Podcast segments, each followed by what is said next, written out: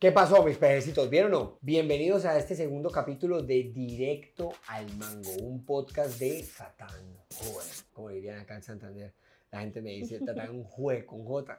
Tatán jue. Jueces que le iban a dar. Hoy, el, o el, o el título o el nombre de nuestro segundo podcast se llama El poder de la honra y la unidad. Y para hablar un poquitico del tema, les traje una invitada que no sé si se las traje porque yo estoy metido en tu, en tu, en tu propio negocio. O sea, esto lo estamos grabando desde Negrón. Y pues Laura, aprovechando que estaba por aquí cerca, le dije, venga, vamos a hablar de este tema porque yo sé que tú tienes autoridad sobre esto. Y pues, eh, bienvenida Laura Negrón. Gracias, Sebas. digo yo que yo siempre le digo Sebas, pero pues obviamente Tatán. Ta- Cuando digo Tatán me siento rara. Ah, "Uh, sí, sí. Sebas. Bueno, hola, hola a todos por aquí. Gracias por la invitación. Bueno, gorda, yo quiero arrancar con, con, como con este statement o con esta premisa y para dársela les voy a contar una historia súper cortica. El poder de la honra y la unidad. Episodio número 2. Directo al mango. En una ocasión, esto yo ya lo he contado varias veces, pero en una ocasión cuando eh, vendí arroz con leche en la universidad, El eh, mejor arroz con leche. la el mejor arroz con leche del mundo. Fui a la biblioteca y le vendí eh, un vasito de arroz con leche a un tipo, ¿te acuerdas? Y que el Sí. tipo me lanzó unas monedas. Y bueno, yo agarré mis monedas y me fui pensando en lo siguiente, y es, uno no ve el mundo como es, sino como somos. Y si Ok. usted es una persona escasa, usted va a ver todo con ojos de De escasez. acuerdo. Todo es poquito. Y las personas escasas son las que necesitan algo externo para definir o afirmar su identidad. Necesitan un cargo, un título, una medalla que los afirme Una posición. una posición para decir, ah, yo soy. ¿sí? Sí. En cambio, alguien abundante, no nece- un, peri- un periodista abundante no necesita el título de periodista para ser periodista. Entiendo. Escribe y eso lo hace periodista. Desde esa premisa, uno no ve el mundo como es, sino como somos. ¿Qué nos puedes decir tú con respecto a, a tu historia sobre honrar tus raíces, honrar de lo que vienes? ¿Cómo ha sido para Negrón? Primer punto. La honra. maravilloso y tiene mucho que ver con la palabra identidad. Siento que cuando uno honra algo, cuando en mi caso, cuando nosotros empezamos Negrón con este sueño de yo querer salir adelante, pues que mi hermana tuviera mejores oportunidades, que mi mamá también, que yo viva muy temprana, mi papá tenía 38 años cuando partió y Negrón nace como con ese deseo de yo querer hacer algo con ella y tener un futuro, construir un futuro mejor. Y mamá siempre le han gustado las flores, siempre le han encantado. Entonces, pues de ahí nació como ese, esa honra hacia mi mamá. Yo dije, bueno, mami, yo quiero una, una idea de negocio que nos conecte a las dos. No solamente que me satisfazga a mí, sino que también algo que te guste a ti. De ahí nace todo el concepto de lo que es Negrón. Son rosas naturales con fresas cubiertas con chocolate. Eh, un concepto muy bonito. Pueden entrar a revisarlo a arroba negrón de piso oficial. Y pues de ahí nace hace ya 10 años en la cocina de mi mamá, con 15 mil pesos que ella me presta, empezamos a hacer los primeros ramos. Y nace todo un concepto de floristería que hoy en día es, es una franquicia. Y en temas pues de honra, Tata, yo qué te puedo decir. Si no hubiese honrado a mi mamá o no hubiese tomado la decisión desde un corazón como, ok, papá, ya no estás, yo me hago cargo, quiero honrar a mi familia. Negrón se llama Negrón por mi papá, porque yo dije, mi papá falleció trabajando, yo dije, y, en la empresa donde trabajaba me pagó el estudio. Yo dije, quiero que algún día, si yo tenga un negocio de empanadas, de lo que sea, voy a poner el apellido de mi papá. A modo de honra. Por eso Negrón se llama Negrón. Y por eso vendemos flores, porque a mi mamá le encantan las flores. Entonces creo que nace muy desde la honra. No lo había visto así hasta el día de hoy, como, como ok, honré a mi mamá y también honré a mi papá. A mi mamá en el concepto y a mi papá en el nombre. Pasaron los años, crecimos, hoy estamos en 16 ciudades del país, pero las empresas a, a medida que crecen pierden de pronto su, no es su visión, sino como su razón de ser, porque hay tantas cosas que hacer cuando una empresa crece que a veces uno pierde de vista lo, lo esencial y lo fundamental, que a fin de cuentas es por qué somos, para qué existimos. Y quiero, y quiero como comentar algo acerca de, de- de la honra y estoy utilizando la, la palabra específicamente como en lo que tiene que ver con lo, con lo criollo, con, lo, con la esencia que estás diciendo, como que uno va creciendo y se va perdiendo de, de- de la raíz. De su raíz. Y a mí me parece, hay dos cosas que te quiero decir, como que te conozco desde hace un tiempo y tú siempre has sido como igual. O sea, Para los que no lo sepan, cuando Negrón comenzó, esa foto que yo te vivo, te vivo mamando gallo, molestando, que es un, un jarro que tenía hasta uchúas. Yo Ay, sí. ese jarro, ese primer- esa primera jarra de, de Negrón tenía aguacate, Tenía- uchúa, ciruela. Tenía muchas frutas, era terrible. Ajá. Porque exploramos muchísimas, pero eran muchísimas. Fruta, piña, eh, melón, melocotón, no entiendo. Entonces, como no te da pena comenzar a, a venderlo por WhatsApp y aún más perro aún que lo quiero contar, trabajar, o sea, estudiando en un colegio privado donde estudiabas y rodeado de peladitas que tenían plata y tal, trabajaste en restaurantes, fritando papas Sí, salía con el pelo lleno de grasa. Para las personas que trabajan fritando papa o en cocinas, uno sale oliendo a lo que, en el lugar donde uno trabaja. Entonces me parece muy cierto que tú abrazaste la historia, lo, o sea, sin quejarte. Siem- es que siempre está positiva. Y como que esa misma mujer positiva que fritaba papas y ese cora- corazón que honra su situación actual, porque no se puede construir desde otro lugar, lo sigo viendo hoy. ¿Sientes que en algún momento como que se ha intentado como disolver o perder ese, esa mujer? Yo creo que en algún momento sí, tal vez mirándome al espejo, pero no sé si me pueden pasar esa ollita que está ahí atrás, la que está aquí. Esa. Creo que en algún momento sí uno pasa por esa crisis eh, y de pronto cuando uno cree que ha logrado cosas y ha tocado la cúspide porque ya estamos en todas las ciudades y de pronto nos llama RCN o las influenciadoras, sin dejar de ser uno, creo que uno tiene que luchar mucho con, con su esencia porque me han querido invitar a muchos lugares, me han querido relacionar con muchas personas, me han querido decir, yo manejo tu imagen, tú eres una marca personal. Pues sí y no, creo que mi empresa me necesita, mis hijos me necesitan, mi familia me necesita, la obra de Dios me necesitan y creo que no hay nadie mejor que Dios que, que lo pueda definir a uno que Él, mis tiempos de intimidad con Él. Y nunca olvidar la esencia, de dónde venimos. Esta olla que está por aquí, voy a sacar esto por acá. Eso parece, un- parece una vaina de la cárcel. Este es La una madre. olleta. Esta es la primera olla con la que yo hacía chocolates en la universidad. Yo la compré, fui con mis ahorros, la compré y dije, bueno, voy a hacer chocolates rellenos de fresa. En ese momento no existía Negrón, pero vendía chocolates rellenos de fresa.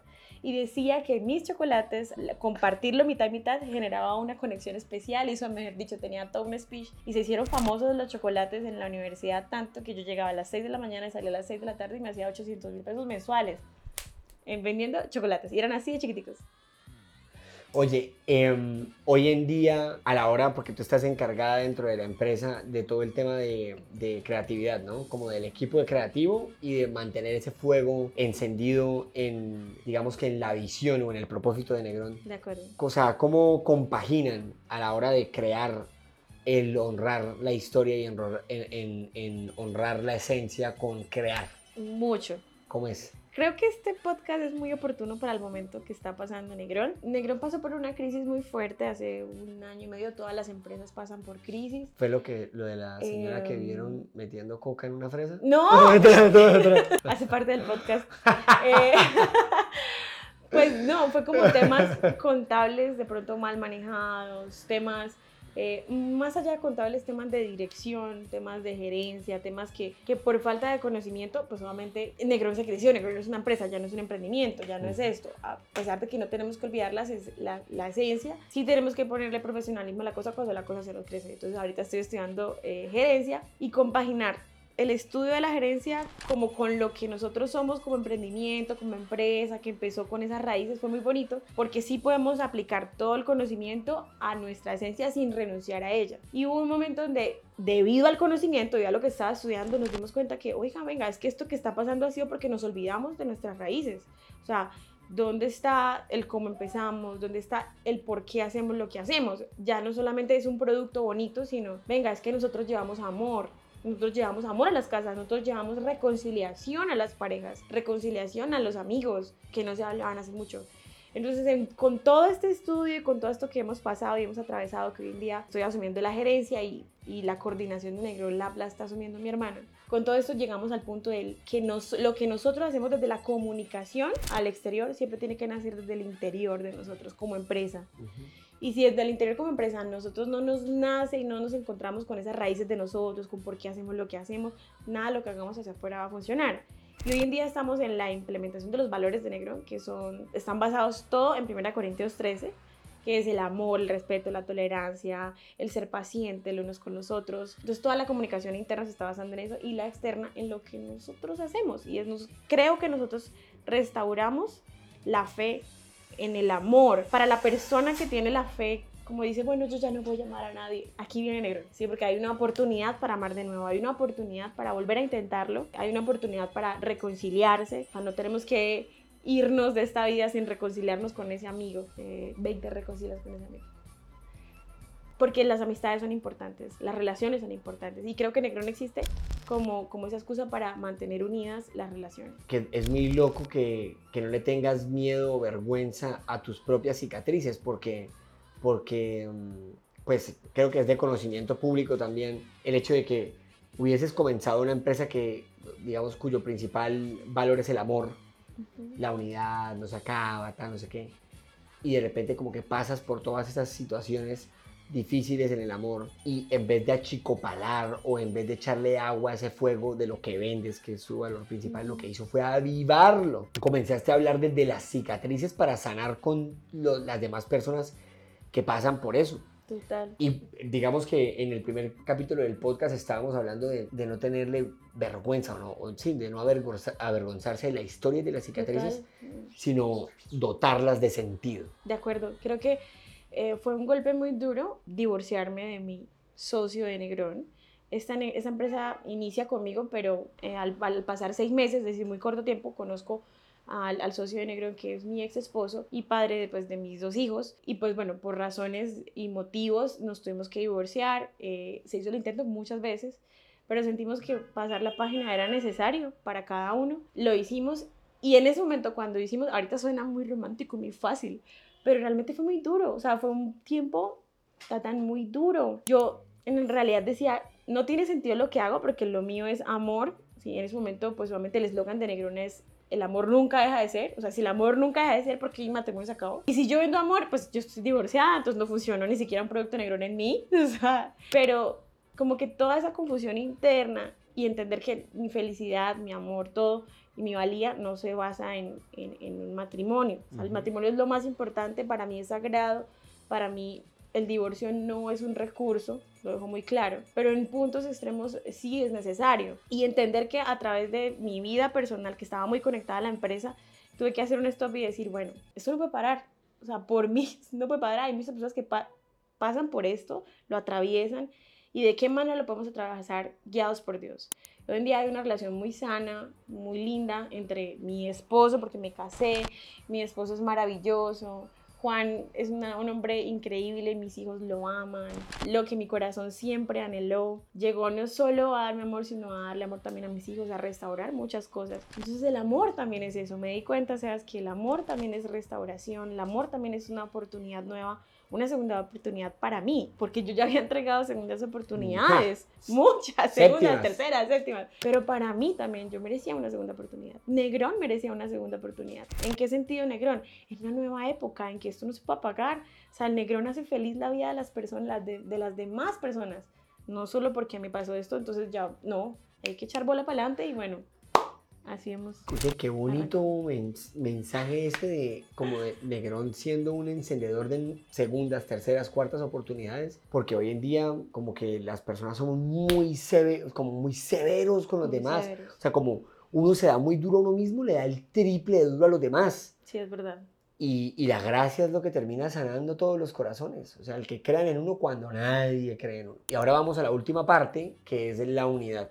Segundo punto, la unidad últimamente he sentido con mucha fuerza, se los digo porque lo estoy viviendo en mi casa, estoy viviendo el hecho de, ok, honremos nuestra historia, honremos lo que tenemos en las manos, que en mi caso es el arroz con leche, en tu caso eh, son las fresas y todo lo que, digamos, se ha construido ahí. Y el mensaje que Dios me ha puesto en el corazón es como la explosión más violenta que va a venir para su familia, va a ser si cada uno de los miembros da lo que tiene. Y en mi casa somos un administrador, un ingeniero y un comunicador. O sea, es un hijo de madre equipo un equipo muy perro. Ahorita como extrañamente mi hermano mayor no es cristiano, pero extrañamente me llama a decir, Tatán, vengo sintiendo que es tiempo de unirnos, yo voy a comenzar a invertir. Oh. O sea, yo dije, uy Dios, a mí me viene hablando de lo mismo. Entonces, ahorita tengo muy latente la unidad. Y aplica, por ejemplo, después en historias les, les daré ejemplos a fondo de Santander que